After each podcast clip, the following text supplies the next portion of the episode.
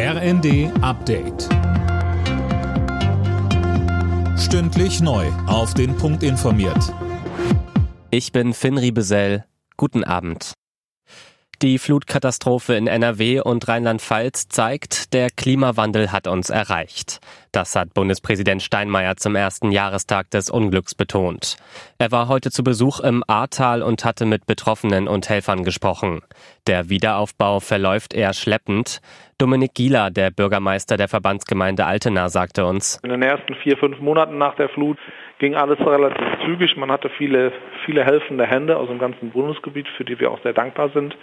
Nach und nach hielt äh, auch der äh, Bürokratismus Einzug und sicherlich hat es auch einige Zeit gebraucht, um sich darüber bewusst zu werden oder auch klar zu werden, wie man diese Katastrophe abarbeitet fliegt Gerhard Schröder aus der SPD. Da ist sich die Schiedskommission der Partei noch uneins. Tom Husse, heute fand in Hannover die Verhandlung über einen möglichen Parteiausschluss des Ex-Kanzlers statt. Ja, richtig, aber Ergebnisse gab es dort nicht. Das Gremium will morgen intern beraten. Eine Entscheidung soll es dann spätestens in drei Wochen geben. Schröder selbst war bei der Verhandlung nicht anwesend.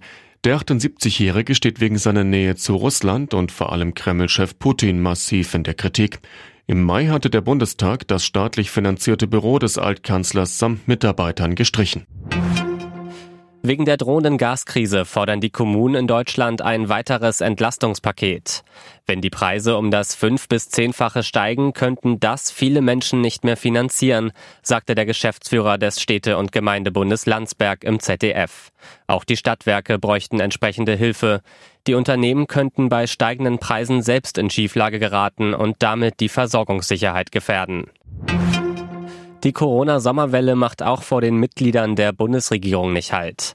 Nach Wirtschaftsminister Habeck meldet jetzt auch Justizminister Buschmann, dass er sich mit dem Virus infiziert hat.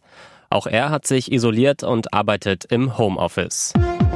Alle Nachrichten auf rnd.de